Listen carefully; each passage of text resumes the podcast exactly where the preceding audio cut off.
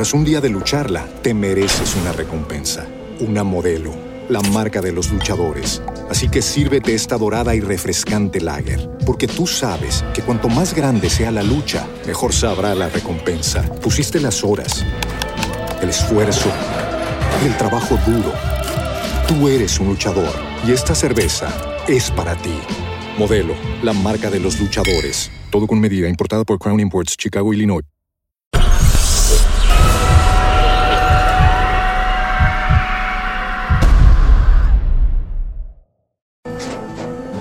Tras un día de lucharla, te mereces una recompensa, una modelo, la marca de los luchadores. Así que sírvete esta dorada y refrescante lager, porque tú sabes que cuanto más grande sea la lucha, mejor sabrá la recompensa. Pusiste las horas, el esfuerzo, el trabajo duro. Tú eres un luchador y esta cerveza es para ti. Modelo, la marca de los luchadores. Todo con medida, importada por Crown Imports, Chicago, Illinois. As a new Western Union customer, you can enjoy a $0 transfer fee on your first international online money transfer. Send money to your family and friends back home the fast, easy, and reliable way. Visit westernunion.com or download our app today to get started, and your first transfer fee is on us. FX gains apply, not available for credit cards and transfers to Cuba. Services offered by Western Union Financial Services Inc. and MLS 906983 or Western Union International Services LLC and MLS 906985.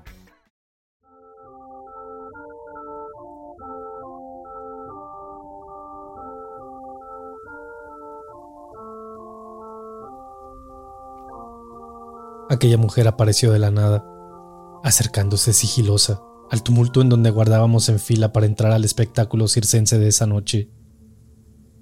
Oculta tras un tráiler en la oscuridad, observó dubitativa hacia todos lados antes de cruzar hacia nosotros, ocultándose de alguien o de algo, a quien parecía temerle en demasía. Su aspecto era enfermo y descuidado, pero fue su rostro, o más bien sus ojos cargados de tristeza, melancolía y algo de desesperación, lo que llamaron mi atención. La gran mayoría creyó que era parte del circo, algo así como la encargada de publicitar aún más el espectáculo de horror y a las criaturas que prometía mostrar en su horario nocturno. El único hombre lobo de Sudamérica y Frankenstein, el gigante mutante, eran los personajes íconos de este circo, cuyos rostros deformes eran caricaturizados en enormes lienzos adosados a la carpa. Más que un circo, parece una casa del terror, comentó alguien en la fila. Pero era algo habitual y una costumbre muy antigua que este tipo de circos pequeños, que se trasladaban de pueblo en pueblo y de ciudad en ciudad, tuvieran personajes raros como parte de su espectáculo. Casi siempre se trataba de personas con malformaciones o raras enfermedades que insanamente se aprovechaban de ellos pues al ser mal vistos o muchas veces ser personas repulsivas para la sociedad, encontraban en estos lugares un espacio donde quizás se sentían parte de algo, e incluso importantes y remunerados. Se notaba que era aquel típico circo familiar, donde hasta los payasitos más pequeños son los hijos de alguien, y desde muy temprana edad comienzan a desarrollarse en lo circense, a vivir viajando y a dormir en un remolque. Era su primer día de función, y hace dos días que habían arribado al pueblo, en donde se dedicaron a instalar tranquilamente su enorme carpa, preparando todo para quizás un mes de espectáculos. Fue desde el primer día, en que una precaria camioneta roja, en cuyo techo unos enormes megáfonos adosados resonaban su andar por las calles, llamando la atención de los pobladores, y en especial de los niños, quienes entusiasmados daban cuenta a sus padres de la llegada del circo el cual promocionaba su espectáculo, con una voz particularmente de payaso a través de los megáfonos. La noche era fría, pero a la mujer extraña parecía no importarle. Llevaba solo un vestido tan delgado como su figura y un viejo chaquetón marrón. De su cuello colgaba un crucifijo de llamativo tamaño y en una de sus manos empuñaba un rosario, el cual apretaba con fuerzas, dejando ver solo parte que colgaba de entre sus dedos. Váyanse a casa. No entren a la carpa. Esas bestias pondrán ojos sobre sus hijos y se los comerán. Susurraba entre la gente, en forma reiterada, como un discurso aprendido y observando a cada momento a sus espaldas, intentando no ser sorprendida. A muchos les pareció una loca, observándola con desprecio y alejándose algunos metros de ella. Una mujer de la calle con sus facultades mentales perturbadas, mientras que otros, como mencioné anteriormente, pensaron que era parte del espectáculo y su trabajo era impartir el miedo entre la gente previo acto de aquellos personajes del horror. Cuando llegó a nuestro lado, esbozó una sonrisa a mis hijos, quienes la observaron con temor escondiéndose detrás de nosotros. Luego me tomó del brazo, apretando con sus huesudas falanges y me miró a los ojos con espanto, advirtiéndome en susurros sobre aquellos seres o criaturas del circo, empinándose casi a la altura de mis oídos para tal. Ellos se llevaron a mi hijo. Lo vi con mis propios ojos, cuando esa bestia me lo arrebató desde nuestra propia casa. Fue hace seis meses atrás. Sé que fueron ellos. Fui con la policía, pero no me creyeron y los he seguido. Sé que lo tienen en algún lugar. Ojalá no se lo hayan dado de comer a esas cosas. Luego hizo una pausa, observando de lado a lado y comentó todavía más grotesco comen carne humana. ¿De qué diablos habla esta mujer?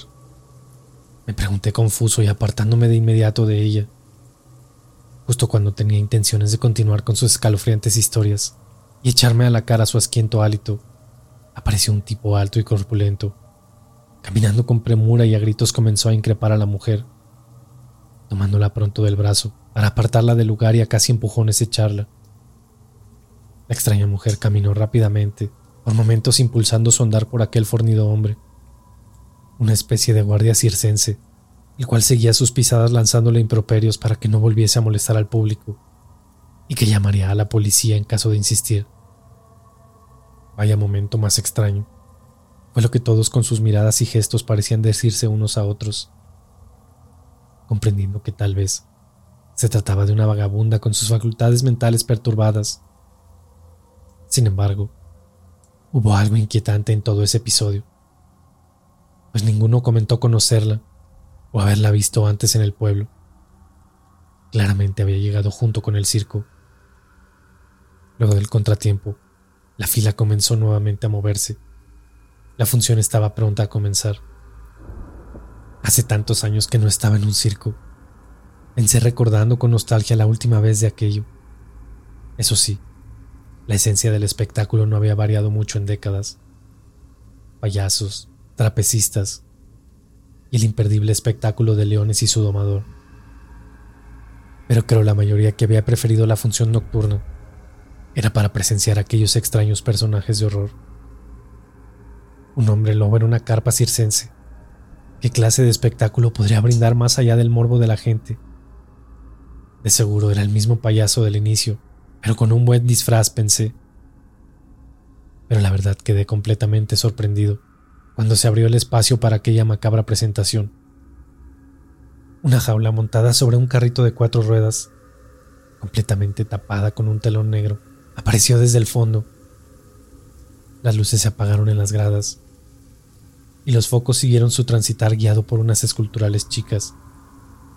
Pronto, el presentador anunciaba el momento de la noche con una voz siniestra, intentando atemorizar a los presentes acompañado de una música de horror de fondo. El supuesto, único y real hombre lobo de Sudamérica, hacía su aparición. Ya en el centro de la pista y con las gradas expectantes, aquel ser dentro de la jaula comenzó a sacudir brutalmente los barrotes y a emitir guturales sonidos que por momentos parecían de un verdadero animal más que de una persona. El público gritó enaltecido, pero más lo hizo cuando cayó aquel telón que recubría la jaula, dejando al descubierto una aberración antinatural que me hizo dudar por momentos que se tratara de algún buen disfraz. Era una anomalía horripilante, una fusión entre un hombre y un perro gigante, cuyo rostro deformado llamaba la atención por lo alargado de sus mandíbulas, resaltando la inferior, en donde unos gruesos colmillos se dejaban ver junto a una corredera de dientes deformados. Aquello era asqueroso y atemorizante, pero luego me reí estúpidamente convenciéndome de que solo era un excelente disfraz, y un buen maquillaje. Aplaudía y reía, siguiendo a la multitud enfervorecida con aquella criatura, alentando también a mis hijos a tal, quienes asombrados y que de a poco salían del temor inicial. Pronto mi rostro cambió drásticamente, y fue cuando comencé a analizar aquel cuerpo, encorvado, completamente cubierto de pelos negros que se sostenía en cuatro patas, que parecía no caber del todo bien dentro de aquel espacio de barrotes. Algo extraño había en él, pues la forma de sus patas era totalmente inhumana. El gentío conmocionado comenzó a expresarse con griteríos. Algunos reían de nervios, otros asombrados e impávidos, en su gran mayoría niños que no sabían cómo reaccionar. Y más de alguno sollozó entre los asientos espantado por lo que veían sus ojos. Por momentos el circo pareció transformarse en un zoológico donde exhibían un nuevo animal exótico o algo por el estilo. Aquel hombre, lleno de pelos, arremetió contra los barrotes con brutalidad, causando la histeria colectiva ante una posible escapatoria. Y así lo fue, pues la reja se dio de seguro como parte del espectáculo, dejando a la vista toda la humanidad de aquel pavoroso personaje, que salía enfurecido de su cautiverio. La carpa quedó casi en tinieblas, y solo una luz parpadeante e incandescente iluminaba a la bestia en el centro de la pista, como queriendo ser oculta en la penumbra, para que nadie pudiese verla con nitidez y tal vez darse cuenta de que se trataba solo de un humano disfrazado y maquillado. Pero mi fijación era sobre esas patas traseras. No eran humanas. Fijando algunos segundos mi vista sobre ellas, casi sin pestañear, pese a que las luminiscencias parecían cegar a todos. Eran patas delgadas, como las traseras de un perro, pero con unas pezuñas de chivo o algo así. Mi vista no soportó más y tuve que desistir apretando mis ojos encandilados por el esfuerzo aquel. Perdí la vista durante un par de minutos, limitándome solo a escuchar los guturales y enfurecidos gritos de la bestia y el sonar de las cadenas que lo contenían, para no lanzarse sobre la multitud. Cuando mi vista se aclaró del todo, aquello ya había vuelto a la jaula y el público aplaudía de pie conmocionado por lo que acaban de presenciar. La luz volvió a la carpa y las chicas se despedían de la gente paseando la jaula con la bestia adentro por la pista circular. Échenle una última mirada, parecían decirnos antes de arrastrarla nuevamente hacia las afueras.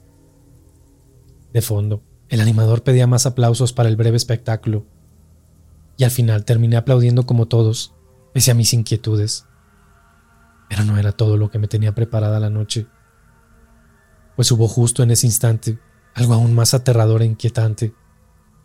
Como sacado de escena y oculto en la oscuridad cerca de bambalinas, observaba siniestro y misterioso hacia las gradas un feo y gordo payaso. Pensé que era un maniquí o parte de la decoración, al principio por su rigidez, pero luego al observarlo fijamente, noté que era real.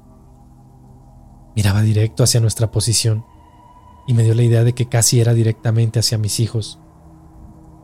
Aparté mi vista un instante de él, pero pasado algunos minutos, seguí ahí, observando, sin pestañear ni expresión alguna, con aquella enorme boca roja pintada sobre un rostro completamente emblanquecido de maquillaje, donde solo sus ojos eran atravesados por unas líneas de pintura negra de forma vertical, una nariz de plástico abultada carmesí y unos pocos mechones de pelo verde teñido completaban su apariencia facial. Vestía un enorme pantalón amarillo con tirantes negros sobre una camiseta manga larga blanca con rayas verdes horizontales. Y su calzado era el típico zapato enorme de un intenso negro resplandeciente.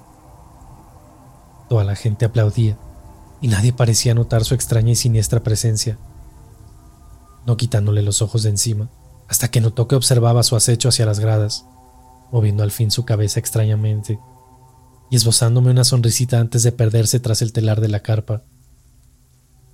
¿Quién diablos era? No recordé haberlo visto en ninguna de las apariciones de payasos durante la noche, dejándome lleno de curiosidad y con algo de inquietud. Minutos más tarde, un nuevo espectáculo de payasos sacaba carcajadas por montones. Fueron la antesala a la entrada de Frankenstein, quien básicamente era un pobre hombre con gigantismo y al parecer con síndrome de megalencefalia, pues su cabeza era enorme y también parte de su rostro, a quien pintaron y vistieron simulando al mítico personaje. Su parte era interactuar con los payasos, en un sketch algo terrorífico, pero dedicado plenamente a los más chiquitos, dejando una grata sensación y un buen momento de risas, pues para ellos era solo un hombre gigante disfrazado, y era lo único que debían saber. Casi a medianoche terminó la función y fue a la salida, entre el tumulto de gente que se retiraba a sus casas, que nuevamente apareció aquella extraña y misteriosa loca mujer, buscando atención, advirtiéndole cosas extrañas a la gente, cosas que horas antes trajo a mis oídos. Esta vez no estuvo el hombre fornido para echarla, pero era la gente misma que se alejaba de ella y la trataban con algo de repulsión, ignorándola completamente. Cuando pasamos por su lado me observó casi reconociéndome, solo repitiéndome aquel mensaje de advertencia desde sus labios, casi como un augurio. Que no salgan solos ni al frontis de la casa. Mientras esté el circo, cuídalos, más aún cuando oscurezca. Solo nos miramos con mi esposa, ignorándola nuevamente. Ya de regreso en casa, Daniel seguía enfervorizado relatando una y otra vez aquel momento y replicando con gestos a la bestia llena de pelos. Laura era más chiquita, no agradándole del todo esa parte de la función, y aún con algo de miedo abrazaba a mi esposa mientras Daniel insistía en asustarle, imitando al hombre lobo. Más tarde en la cama, y en quietud de la noche le pregunté a mi esposa qué pensaba de aquella mujer y de sus advertencias, pues no podía quitarme de la cabeza sus palabras inquietantes que se incrementaban cuando también recordaba aquel siniestro payaso que al parecer solo yo había visto. Luego hablamos de aquel extraño ser, y mi mujer también tenía cierto grado de incertidumbre, si realmente era un buen actor, o quizás alguna abominación salida de dónde. Puede ser un nahual, lanzó sin preámbulos, dejándome pensativo algunos instantes antes de profundizar en aquella idea y de debatir sobre el tema. Había oído hablar de tales seres con capacidad de transformarse en animales pero para mí siempre fueron relatos de abuelos y leyendas de pueblos.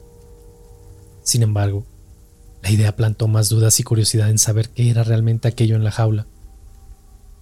Fue a los días siguientes, al irme al trabajo muy de madrugada, cuando me desvié un poco del camino a la parada de autobuses para pasar por las afueras del circo, con clara intención de observar si en alguna de sus jaulas, donde mantenían a sus animales, podía estar aquel espécimen.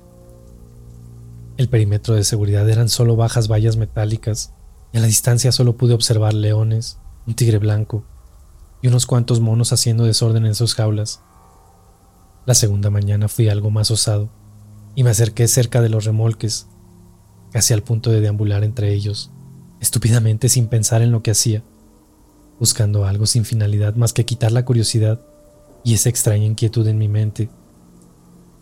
Fue ahí que volví a verlo justo cuando entraba el alba, que aquel siniestro payaso apareció en medio de los remolques, a una distancia demasiado corta como para no reconocerlo. Era él, y trajo consigo nuevamente ese extraño miedo en mí, con tan solo su presencia.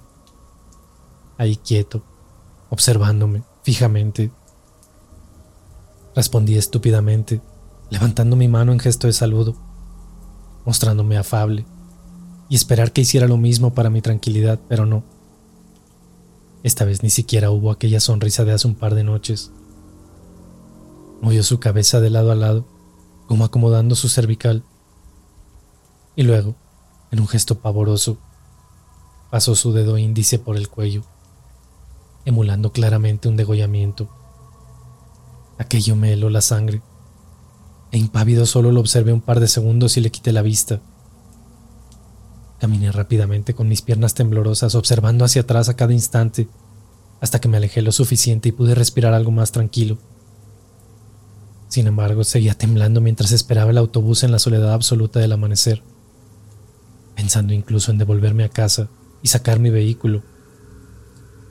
En instantes apareció más gente en la parada, brindándome cierto alivio, más cuando las luces del autobús se hicieron notar a unos cuantos metros. Fue un día extraño aquel. No logré concentrarme del todo en el trabajo, pues la escena de aquel payaso me perturbó toda la jornada. Al regresar por la tarde, y con la noche a punto de caer el circo estaba en total funcionamiento, iluminando todo aquel sitio donde se había instalado, en donde resonaban casi en eco las carcajadas de la multitud. Pasé con una rapidez inusual, casi trotando hasta casa, cerrando la reja a mis espaldas con mis músculos completamente rígidos que se soltaban al fin. Luego reí. Reí parado en la puerta de lo estúpido que era por estar tan sugestionado, a mi edad, y solamente por un payaso, que tal vez solo bromeaba o tenía un humor negro, y yo había sido su víctima. Me tomé unos segundos antes de entrar, desechando todas las estúpidas ideas que rondaron mi cabeza durante el día sin tener la menor idea, que muy tarde por la noche me esperaba algo completamente peor, espeluznante y aterrador. ¿Puedo dormir con ustedes? El payaso no me deja dormir. Fue lo que susurró Laura, mientras se metía en la cama pasando sobre mi humanidad. Entré dormido, le pregunté que de qué payaso hablaba, mientras a la vez me quejaba y acomodaba para darle espacio en medio de la cama. Es un payaso feo que está parado en el jardín. Me tocaba la ventana y no me dejaba dormir, papá. Me dijo en silencio, con una voz cargada de veracidad, como temiendo que la escuchara el payaso aquel. Fue solo una pesadilla, mi amor. Ya duérmete. Le dije inocente, casi sin pensarlo por lo aturdido del sueño que sentía.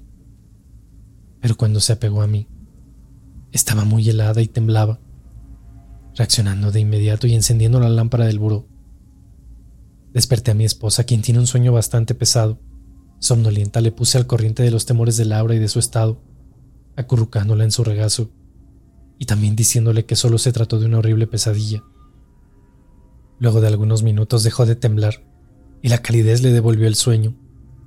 Sin embargo, a mí no, pues había algo inquietante aquella noche, un silencio casi anómalo, siniestro, los perros ladraban más de la cuenta e incluso aullaban en momentos, por lo que me levanté rápidamente a ver a Daniel de inmediato. Dormía plácidamente y como su cuarto no tenía ventana hacia el exterior, solo hacia el patio trasero, me quedé algo más tranquilo. Luego caminé sigiloso hacia la habitación de Laura, acompañado solo del rechinar del piso bajo mis pies, para descubrir, casi infartándome al entrar, una sombra más oscura que la noche misma en la ventana, que se movió ágilmente al notar mi presencia en el cuarto.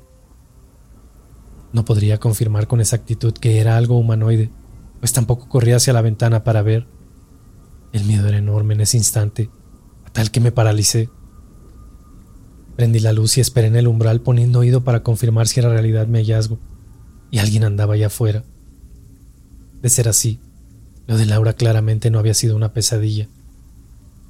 Me di algo de valor y cauteloso me acerqué a la ventana por un costado para observar. Fue a un ojo que confirmé que nadie había en nuestro antejardín, respirando algo más aliviado, pero solo porque no me había percatado de mirar más allá de nuestra reja, en donde a unos metros estaba aquella sombra que había espantado a mi pequeña. Dios mío, era un payaso en medio de la noche. Me oculté tras cortinas esperando que no haya notado mi presencia esperando algunos segundos antes de volver a mirar, esta vez con mayor sigilo. La calle era solo penumbras, y el farol más cercano no ayudaba mucho a distinguir la figura aquella, pensando en momentos que lo había imaginado. Apreté y restregué mis ojos para acomodarlos a la oscuridad, ratificando con horror que se trataba de un payaso, pero no de cualquiera. Era él. Sí, el mismo gordo y siniestro payaso de mis encuentros. Lo reconocería en cualquier parte ya. Fue espantoso verlo frente a nuestra casa, totalmente aterrador, y me arrepentí en ese instante de haberme rodeado por el circo de madrugada. Ahora él me seguía tal vez por ello. Sabía dónde vivía y no tenía la menor idea del por qué hacía esto. El pavor me impedía pensar con claridad mis acciones, pero debía hacer algo y pronto. Esta vez corrí la cortina del todo y le di la cara, que supiera que no le temía. Ya no a escondidas. Pude notar que no andaba solo. A su lado y echado lo acompañaba un enorme perro, el cual no le puse toda la atención en un principio. Quizás lo sacó a pasear y que la bestia hiciera sus necesidades quise convencerme de aquello. Pero pasaban los minutos y no se movían del frente de la casa, por lo que decidí encararlo y me dirigí a la puerta principal con determinación. Abrí de golpe y avancé a pies descalzos hasta la reja. Había olvidado ponerme calzado y de pronto el frío de la noche me invadía, colándose desde mis pies. ¿Qué rayos quieres? grité sin pensar. Eran pasadas las dos de la madrugada y que todos dormían, obteniendo como respuesta solo aquella risa de payaso tan característica. Empezó corta y despacio, casi en susurros, para luego ir incrementando su intensidad y duración, hasta transformarse en algo gutural bizarro y espantoso. La luz del vecino se encendió. Creo que lo desperté con mi grito, pero gracias a ello, aquel horrendo payaso y su perro decidieron marcharse. Pero, en vez de ser un alivio, fue todo lo contrario. Aquel perro no era tal. El bulto animal negro y echado se levantó lentamente, casi de forma torpe para tomar una posición vertical y espeluznante en solo dos patas, causando mi total asombro y horror. Eran patas traseras de animal, pero su tronco superior era humanoide y algo encorvado, en donde su cabeza parecía esconderla entre sus hombros. Comenzó pronto a caminar tras el payaso en dos patas, como si fuese su mascota y a unos cuantos metros luego de avanzar, tomó posición de mamífero en su andar para perderse ambos en la oscuridad. Virgen Santísima, me persiné aterrado, pero dudando de lo que mis ojos habían presenciado. La puerta de al lado se abrió. Era mi vecino quien se asomaba preocupado, comentándole en pocas palabras que un tipo sospechoso merodeaba la casa. No quise hablarle de payasos paseando nahuales para no parecer un loco y en unos minutos apareció con un enorme reflector a batería iluminando a varios metros nuestro perímetro, no divisando nada ni nadie para la tranquilidad. De seguro no volverá. De lo contrario solo me llama y le damos una buena paliza. Duerma tranquilo. Fueron sus palabras antes de reintegrarme a la cama, en donde mi esposa me esperaba en desvelo y con cara de preocupación por el incidente y mi actuar nocturno. Le conté que creí ver algo o alguien, una sombra observando hacia el cuarto de Laura, tapándose la boca del espanto y cogiendo el teléfono para llamar de inmediato a la policía. Algo inteligente que había no considerado, quizás consumido por el miedo. La tranquilicé indicándole que no había nadie en nuestro terreno, que quizás fue la sugestión de aquella pesadilla comentada por Laura, pero extrañamente si había alguien en la calle paseando un perro, alguien vestido de payaso. Qué cosa más rara, comentó junto con la idea de que se había arrancado del circo aquel quizá para pasear a los perros, en un horario donde no molestara a la gente.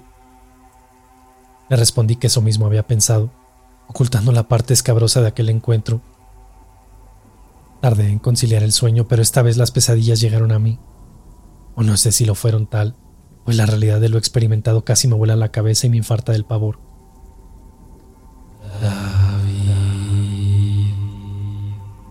Déjame entrar. Era la gutural voz que resonaba en mis oídos, como un extendido lamento mortuorio. Aquí viene lo más extraño de todo, pues tenía conciencia de cómo me enrollaba entre las sábanas inquieto, sin poder abrir los ojos, pero con aquella voz en mis oídos. De pronto descubría de dónde provenía. Era bajo la cama, y ya con ojos abiertos y lentamente asomé mi cabeza por un costado, topándome con el rostro horrendo de aquel payaso, poseedor de afilados dientes como de un vampiro, quien solo me sonrió y llevó su dedo índice a la boca en señal de guardar silencio. Desperté de golpe empapado en sudor y con mis pulsaciones al cien, con el pecho totalmente apretado y con falta de aire, encendiendo rápidamente la lámpara del buró. Sonia me miró asombrada pero no era por mi estado de exaltación, sino porque llevaba la boca completamente pintada de rojo. Alguien había pintado una sonrisa de payaso en mi cara, de forma torpe, y con el labial de mi mujer que yacía encima del buró destapado y desgastado. Miré mis manos, y mis dedos estaban también pintados de labial. ¿Qué rayos está pasando, Dios mío? Dije a viva voz, mientras pasaba la parte externa de mi mano sobre mi boca para sacarme el rojo Sonia no entendía absolutamente nada y me miraba totalmente asustada, casi no reconociéndome por mi pérdida de cordura. Yo tampoco entendía nada. Como diablos hice aquello de forma inconsciente e involuntaria, como sufriendo de algún tipo de sonambulismo. Con un miedo insondable y sin decir palabra alguna fui rápidamente al baño, mirándome al espejo, aterrándome aún más. Abrí la llave y desesperadamente lavé mis manos y rostro mientras pensaba en cómo diablos hice aquello sin conciencia, totalmente confundido, buscando algo de racionalidad a todo esto. Lo cierto es que yo mismo lo había hecho, que quizá aquel payaso se estaba metiendo en mi mente lentamente, obsesionándome en demasía, desde aquel día que asistí a la función y lo vi. Pero de algo estaba plenamente seguro. Había algo completamente raro en aquel circo algo espeluznante se escondía en aquella carpa. Seres horrendos, salidos de nuestras peores pesadillas.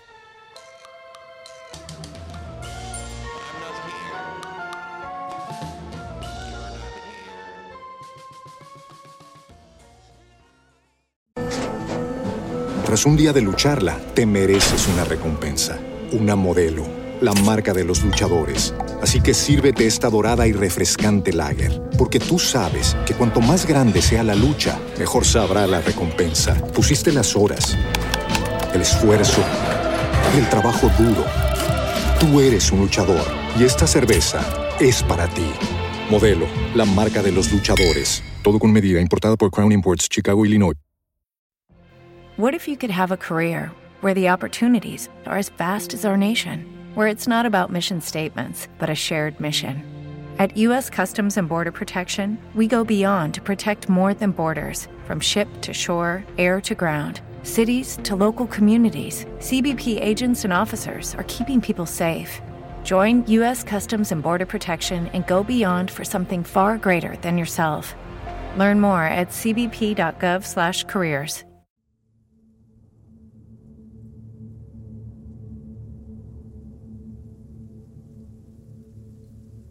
Intranquilo y sin haber pegado un ojo, salí de casa muy por la mañana al trabajo, no sin antes detenerme en el umbral y examinar las calles asustado, esperando que aquel payaso no estuviese al acecho. Ya era viernes y pensaba en que en al menos descansaría un par de días de la caminata al autobús, o mejor dicho, de pasar por aquel circo del terror. Avancé con seguridad los primeros metros, pero en cuanto aquella carpa iba apareciendo frente a mis ojos, Sentí mis piernas tambaleantes y casi de forma inconsciente. Aceleré mis pasos vista al frente. Y solo en momentos miraba de reojo en forma inevitable. El autobús no tardó en llegar y ya sobre él me acomodé aliviado contra la ventana. Aprovecharía la casi hora de trayecto para dormitar un poco, pero el sueño se hizo más profundo por un tiempo, así que me vi despertando de golpe, gracias a un bocinazo del autobús. Estaba algo confuso por el letargo y tardé segundos en recordar que iba camino al trabajo. Exhalé y restregué mi cara con ambas manos y sacudí mi cabeza para retomar mis sentidos. A mi lado, una anciana sacó su vista del periódico y me echó un ojo por mi comportamiento. El autobús iba casi vacío, por ello no presté demasiada atención a mi alrededor ni a los pasajeros, tardando algunos minutos en darme cuenta con horror de lo que había en los primeros asientos. Aquella cabeza con peluca verde pareció emerger del asiento en forma espeluznante, impactándome y horrorizándome de golpe a tal que parecía encogerme en mi lugar haciéndome pequeño. La anciana volvió a mirar, esta vez con sus ojos de lleno sobre mí, pues creo que notó el pánico en mi semblante. ¿Se siente bien, joven? dijo con voz calmada y cansada pero no tuve valor para responder aquello, devolviéndole una mirada que debió ser tan extraña para ella, que se puso de pie y se sentó algunos puestos más adelante. Completamente solo al final del autobús, comencé a levantar la vista para confirmar con pavor que aquello no había sido solo mi imaginación. Era él, sí él, sentado a escasos metros del conductor. Me enterré aún más en el asiento y observé la puerta trasera como mi única vía de escape buscando rápidamente el timbre, pues quería solo bajarme sin tener idea de dónde estaba con certeza, ni cuánto faltaba para mi parada habitual. Asomé mis ojos por la ventana, y para mi desgracia estábamos recién a mitad del camino, pero la decisión estaba tomada, y pronto me puse de pie y alcancé el timbre con manos temblorosas, Toqué una, dos, tres veces hasta que el conductor me miró por el enorme espejo retrovisor, con no muy buena cara por mi insistencia. Aquí no es paradero, faltan algunas calles y no puedo detenerme. Me gritó algo enfadado, pero mi temor era tan inmenso que insistí y pronto comencé a gritarle desde el fondo de que me abriera la puerta de inmediato. Las cuatro o cinco personas voltearon a verme como un bicho raro, menos el payaso, que permanecía inerte en su asiento. Sudaba completamente del miedo y comencé a sentirme débil, agitado y algo mareado por lo que me senté en el asiento más cercano a la puerta para esperar la siguiente parada que se hacía eterna. Fueron momentos horribles en donde algunos seguían volteando para verme, esperando que aquel payaso no lo hiciera. ¿Qué rayos hacía en el autobús? ¿Dónde diablos había subido? Me preguntaba mientras intentaba infructuoso componerme. No es real, no es real, ese payaso no está ahí. Convéncete, David, convéncete. Me repetía, incluso dándome fuertes golpes en la cabeza con la palma de mi mano y con los ojos cerrados, esperando que al abrirlos aquella figura no estuviera. Levanté la cabeza sobre el largo asiento y seguí ahí. Maldita sea. Pronto el autobús se detuvo y lentamente se abrían al fin las puertas de mi salvación que tanto ansiaba. Me paré de inmediato y observé aterrado hacia adelante antes de bajar, y él también se puso de pie. Con aquel traje pintoresco se levantó del asiento, y lo noté justo antes de descender. Casi tropecé, pues mis piernas estaban débiles del horror, y pronto me encontré corriendo desesperadamente, alejándome lo más posible de aquel autobús, el cual desde el fondo y por la ventana Aquel payaso me levantaba su mano despidiéndose de mí sonriendo macabramente. Llegué a la oficina dos horas retrasado, en lo que deambulé buscando la parada siguiente hasta que apareció de nuevo otro autobús. Mis colegas pronto notaron el miedo en mi rostro y que definitivamente algo me ocurría, pero no podía contarles en absoluto los motivos de mi estado, solo aludiéndole a problemas estomacales que de cierta forma eran respaldados por mi palidez. A las horas llegó a los oídos de mi jefe y me enviaron a casa preocupados por mi estado de salud, no teniendo más remedio que retornar a casa antes de lo previsto. De cierta forma era un alivio, pues necesitaba dormir y reponerme de la horrenda noche y de la peor mañana vivida hasta ahora. De regreso y gracias a la amabilidad de un colega que me trajo, meditaba sobre lo que me estaba ocurriendo, que esto era solo mi imaginación pero me preguntaba a la vez cómo era posible que un payaso y su circo me tendrían en este estado. Qué miedos tan grandes escondería mi subconsciente que estaban siendo aliviados a estas alturas de mi vida. Por lo que intenté buscar recuerdos de mi infancia en los rincones de mi mente y tal vez determinar si tuve alguna experiencia traumática con payasos de niño. Venía algo más tranquilo pero muy agotado y somnoliento. Pero al llegar a casa no pararían las cosas extrañas. Como que todo el ambiente en este lugar se había vuelto oscuro, siniestro e inquietante. A pocas cuadras de mi hogar, patrullas policiales iluminaban la calle y algo de conmoción entre los vecinos había. Observé a mi pasar desde la ventanilla y pude notar en los rostros de la gente que una tragedia se cernía. Al llegar, mi esposa estaba junto a la reja regañando a los niños para que se metieran de inmediato algo había ocurrido y me enteraría apenas bajé del automóvil de mi colega. El hijo menor de los vecinos de 15 años se había extraviado. Dios santo, fue inevitable pensar en aquella mujer y en sus proféticas palabras de noches atrás. Rápidamente la gente se organizó en búsqueda, paralelamente a las gestiones policiales de todo el pueblo.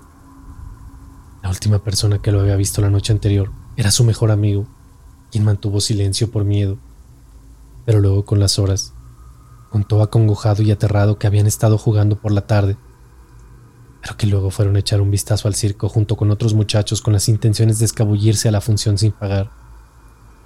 Muchos ya lo habían hecho noches anteriores, así que decidieron sumarse a dicha aventura. Dijo que hasta el último intentó convencerlo de que no, escondidos entre los remolques cercanos a una zona lateral de la carpa por donde podían supuestamente internarse al espectáculo sin ser vistos. Ahí se habían separado, volviendo a casa con rapidez, jamás imaginando lo que sucedería. Luego de aquel relato, la policía dio con el resto del grupo de aquella travesía y ninguno recordaba haberlo visto en la función, pero que sí andaba junto con ellos horas antes, con su mejor amigo a un lado. Con la información aquella, la policía se hizo presente en el circo y fotografía en mano del muchacho extraviado preguntó a cada uno de los miembros del extraño circo si lo habían visto la noche anterior. Nadie lo reconoció, preguntándome si también le habrán preguntado al payaso aquel de existir realmente, pues no tenía certeza de tal lo que me hizo dudar de comentarle a la policía que lo había visto rondando las calles la noche anterior. Pronto todo el pueblo supo que el último paradero del muchacho había sido el circo aquel, haciendo inevitable la atracción mediática al lugar. Sin embargo, no había manera de culpabilizar al circo de la desaparición. Pero sí, la policía y algunos vecinos enfervorizados revisaron el lugar, encontrando nada inusual ni rastro alguno de que el muchacho había estado en el lugar. Todo era confuso, y la gente comenzó a inquietarse más cuando hizo su aparición aquella extraña mujer con la policía, declarando con toda convicción a los agentes que el circo era responsable, que también su hijo había desaparecido meses atrás, cuando el circo se había instalado en su pueblo. La mujer tuvo algo de atención de la policía, pero su aspecto era tan enfermizo y alocado que hacían de su relato algo inverosímil y también carente de fundamentos. Sin embargo, se comprometieron con ella, pero creo fue solo para calmarla. Pronto la mujer encaró a la gente, con ojos coléricos y con voz enfurecida por no haberle escuchado sobre su advertencia. Se los dije, ahora pagarán el precio de no haberme escuchado. Repetía, mirando a todos con enormes ojos enfurecidos, causando pánico en las familias que aferraban a sus hijos ante el alboroto. Muchos volvieron a casa rápidamente, la noche estaba por caer y el miedo se había apoderado del pueblo en aquel instante. Una tenue llovizna comenzó a caer y en unas horas se transformó en un completo temporal. Algo inusual para estas alturas del año, como haciendo estos días aún más extraños y espeluznantes. El circo había suspendido las funciones casi obligatoriamente, no por la lluvia en sí, sino por la conmoción mediática originada y claramente nadie querría asistir sabiendo que fue el último lugar donde se le vio al muchacho con este clima y la situación. Lo más seguro era que por la mañana bajaran la carpa y se largaran de este pueblo. Los días extraños ya no eran solo para mí. Si bien estaba al borde de la locura, a causa de aquel payaso, no se trataba solo de mí. Algo malo había llegado al pueblo, y la extraña desaparición del muchacho lo confirmaba. Aquella mujer nos había presagiado de ello y la ignoramos por completo. Hasta las noches eran diferentes.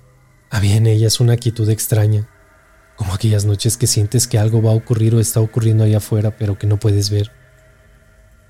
No había noche en que los perros no ladraran y también que aullaran hasta altas horas de la madrugada. Y ahora con un muchacho desaparecido la gente no hizo más que encerrarse en sus casas tempranamente. Y los negocios, de igual manera, bajaban sus cortinas antes de lo habitual. No les miento que esa noche tuve más miedo que las anteriores pero no necesité ver criaturas para sentirlo. Los niños se quedaron en nuestro cuarto junto a mi esposa y yo me fui a la habitación de Daniel. No pude dormir casi nada, con aquellos perros augurando que algo ocurría en las afueras, en la abismante oscuridad tempestuosa, en la soledad de las calles. Algo no andaba bien. Sentía perros de pronto retorcerse del dolor y sufrimiento lo que cayó al resto intempestivamente y aquel silencio inquieto y atemorizante se agudizó. No hubo más ladridos durante la noche. Algo los atemorizó de sobremanera que hasta Jack, el valiente pastor alemán de mi vecino, pareció ocultarse. En instantes solo la lluvia resonaba, y por momentos se hacía más intensa, y truenos a lo lejos hacían cimbrar levemente las ventanas. Así era imposible conciliar el sueño menos cerrando los ojos y teniendo aún en mi cabeza aquella imagen espeluznante del payaso en el autobús. Fui por un café y me senté en el comedor con toda la noche por delante, pero con la tranquilidad de que mañana no debía de madrugar. Recordaba algunos pasajes de mi infancia intentando encontrar respuestas a mis miedos circenses, y en particular a los payasos. Cuando el techo crujió extrañamente, fue como un sonido que intentara ocultarse con la lluvia pero en la quietud lo noté de igual forma quedando inmóvil buscando su origen. Levanté mi mirada al techo por un instante mientras apretaba la taza caliente. Ahí estaba nuevamente. Eran como pisadas cautelosas o intentando serlo. Me puse de pie lentamente y apagué la luz, acercándome a la ventana para observar con temor hacia la calle. Pronto aquello sobre mi cabeza avanzó con determinación, haciendo sonar sus pisadas aceleradas hasta perderse en la parte trasera de la casa. Con miedo tomé una linterna y un cuchillo desde la cocina abriéndome paso por la misma hasta la puerta que accedía a nuestro patio. Encendí la luz, cuya débil bombilla solo daba luminiscencia unos cuantos metros del umbral. Los patios de estos terrenos eran grandes. Había unos 15 a 20 metros desde mi posición hasta el fondo, en donde arces japoneses se elevaban por todo el perímetro de nuestra casa, y uno que otro árbol frutal entre ellos. A mitad de camino se extinguía la luz y la tempestuosa lluvia oscurecía aún más el panorama. Encendí mi linterna apuntando en todas las direcciones y en particular hacia el techo, apartándome solo algunos metros del umbral para tal, hasta donde me permitía el cobertizo que me resguardaba de la lluvia. Solo vislumbré agua y un cielo negro, por lo que me dispuse a revisar un pequeño cuarto de herramientas que contaba con una ventana de medio metro. No había nada ahí adentro, y era imposible, pues el enorme candado que resguardaba su entrada estaba intacto. Me devolví sobre mis pasos algo entumecido y con los pies húmedos cuando aquel ruido proveniente del fondo me detuvo de golpe. Mi linterna buscó con desesperación su origen recorriendo de lado a lado el terreno hasta que dio con ello.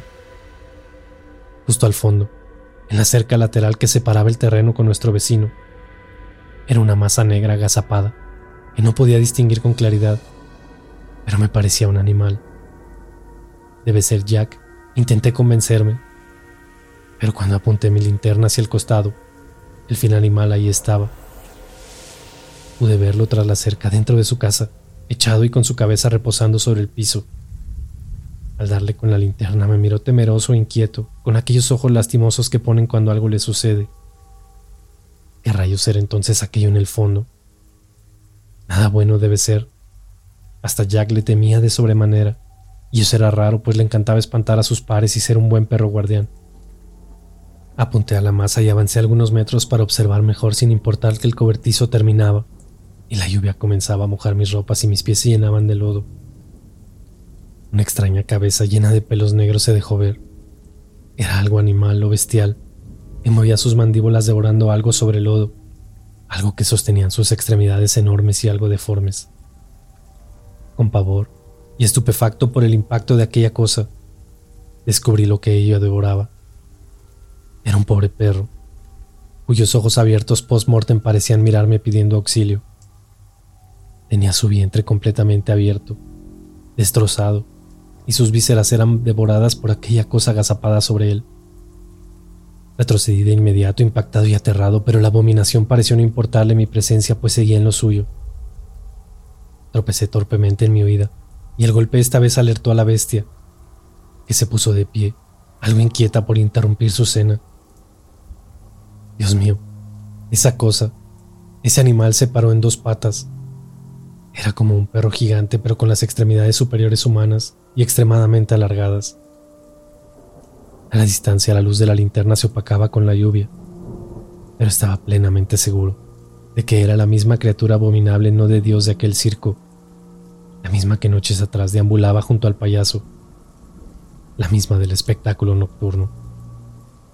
Casi a gatas y con desesperación me resguardé en casa, consumido por el horror cerrando la puerta de golpe con doble seguro, gimiendo del espanto que aquella horrible cosa me había otorgado.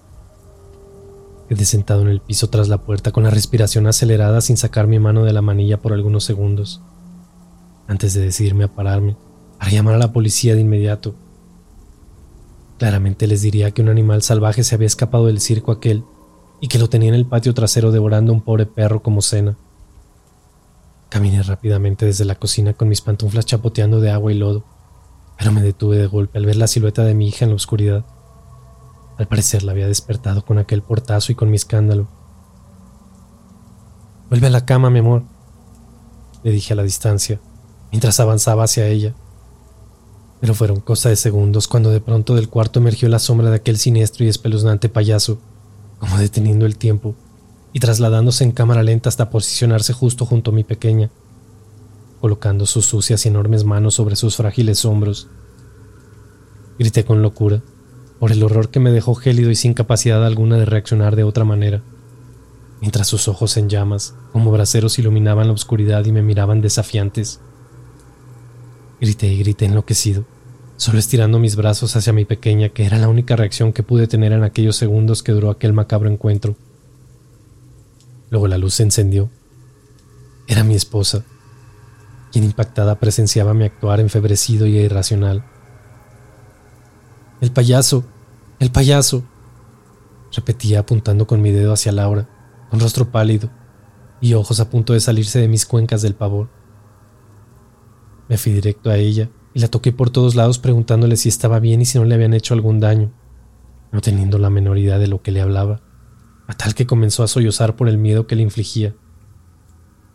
Encendí una a una las luces de mi casa y busqué en cada rincón y armario señales de aquel horrendo payaso. Lo cierto es que no había rastro de nadie que hubiese irrumpido en la casa. Pero de igual forma cogí el teléfono y le marqué a la policía. Antes de marcar el último número, dudé una fracción de segundos, pues sentí por un instante que estaba enloqueciendo y que tal vez lo de afuera también era mi imaginación. Finalmente marqué. Como fuera, cosas extrañas estaban sucediendo hace días en este pueblo desde la llegada de aquel circo. Mientras esperaba a la policía, mandé a todos al cuarto principal y seguí armado de un cuchillo sin que me viera mi familia, buscando por todos los sectores de la casa. Sé que estaba en algún lugar, pero que había la posibilidad de que era un lugar solo en mi mente. Sudaba y temblaba en mi frenética búsqueda y me repetía que no podía haber desaparecido de la nada. Tal vez se refugiaba en la oscuridad, por lo que se me ocurrió la genial idea de ir habitación por habitación apagando las luces, buscando con una obsesión casi absurda al payaso aquel, olvidando incluso la criatura de allá afuera. Primero fue la cocina. Apagué todo y esperé. No ocurriendo nada, repitiendo la fórmula en la sala principal, en el baño y luego en el cuarto de Daniel. Finalmente, cuando entré a la habitación de Laura, una sensación extraña se me vino al pecho. Observando a mi alrededor antes de apagar la luz observar horrorizado la silueta en la penumbra. Sentado a los pies de la cama estaba el maldito payaso. Apreté nuevamente el interruptor y desapareció, repitiendo una y otra vez la acción, confirmando que efectivamente habitaba solo en la penumbra. La quinta vez que oscurecí el cuarto lo vi cuando movió la cabeza hacia mí y comenzó a reír con esa siniestra carcajada burlona. Encendí rápido y se esfumó sin dejar rastro alguno. Realmente estaba enloqueciendo. Con la luz encendida avancé hasta la cama, deslizando el brazo en la posición donde supuestamente se sentaba la espeluznante figura. Parecía estúpido aleteando al aire y quise convencerme de que realmente me estaba afectando todo esto a nivel tal de tener horribles alucinaciones. Me di media vuelta y salí del cuarto, pero aquella sensación de su presencia en casa me hizo encenderla nuevamente. El impacto de ver aquel rostro blanquisco, con una enorme boca roja sonriente a centímetros de mi cara, me tumbó al instante, cayendo sobre mis espaldas y tropezando con los muebles, emitiendo gritos de locura y pavor. Sonia arremetió desde el cuarto asustada y totalmente confundida con mi actuar. Casi al mismo instante, la policía llamaba a la reja por lo que no tuve tiempo de explicar la situación. Solo me ayudó a incorporarme y juntos abrimos a la policía. Confuso le expliqué el motivo de mi requerimiento. Un animal enorme se había metido en nuestro patio trasero, con aspecto de ser un tigre o tal vez un león de aquel circo fugado. Los acompañé hasta la puerta de la cocina y desenfundaron sus armas considerando el peligro el cual se exponían de ser efectivamente un animal salvaje pero no vieron nada, preguntando el punto exacto donde lo había visto, acompañándolos a cruzar el terreno. Cuando llegamos al lugar, la asquienta carne corrompida y maloliente de lo que quedaba de un perro yacía mezclada en el lodo, con sus vísceras esparcidas que ocasionaron una repulsión tal que estuve a punto de vomitar. Aquel descubrimiento daba velocidad a mi historia, pero al no encontrar huellas o algo que nos llevara al cazador aquel, la policía asumió que habría sido obra de Jack, tal vez, el afable perro de nuestro vecino, que aún permanecía asustado observando con aquellos ojos de inocencia. Nuestro vecino se hizo presente ante el alboroto, descartando de que Jack era el responsable de aquel cruel destino del animal, molestándose de cierta manera y metiendo el perro a su casa. Lo único cierto para la policía era que algún otro animal hambriento debía ser responsable de aquello, y por las dudas y lo horrendo del ataque, visitó el circo a esas horas para asegurar a la población. Los dueños o encargados del circo fueron despertados de madrugada y se les exigió mostrar todas sus jaulas garantizando que sus bestias dormían a buen resguardo, y así lo fue. No hubo nada más que hacer para ellos que tomar nota de mi declaración y dar vueltas por las calles aledañas en busca de alguna jauría hambrienta como responsable. Esa noche nos acostamos con todas las luces encendidas.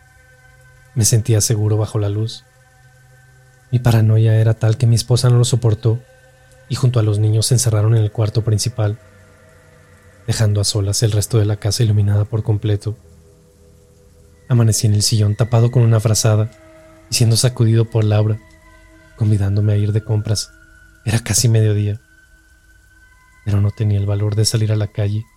Me sentía abrumado, con falta de sueño, e invadido de un miedo indescriptible, por lo que decidí quedarme en casa todo aquel sábado. También el domingo y no fue hasta por la tarde que mi esposa comentó que el circo ya se iba, dándome una estúpida alegría y satisfacción, esbozando una sonrisa de alivio que ella no entendía del todo. Cuando llegó el lunes y me dirigí al trabajo, el alivio fue enorme al no ver la carpa sobre el terreno baldío. Respiré con satisfacción y hasta me sonreí, caminando con total determinación y entusiasmo para iniciar la semana.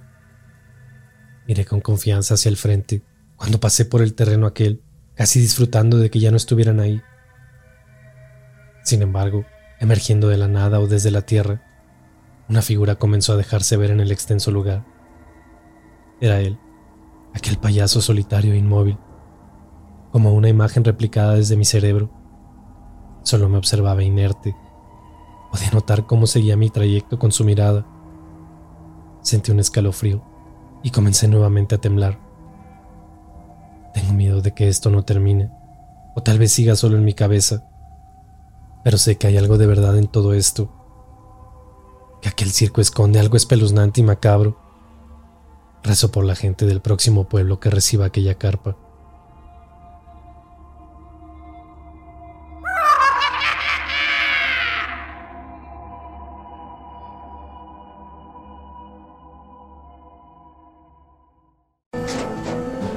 Tras un día de lucharla, te mereces una recompensa, una modelo, la marca de los luchadores. Así que sírvete esta dorada y refrescante lager, porque tú sabes que cuanto más grande sea la lucha, mejor sabrá la recompensa. Pusiste las horas, el esfuerzo, el trabajo duro. Tú eres un luchador y esta cerveza es para ti. Modelo, la marca de los luchadores. Todo con medida, importada por Crown Imports, Chicago, Illinois.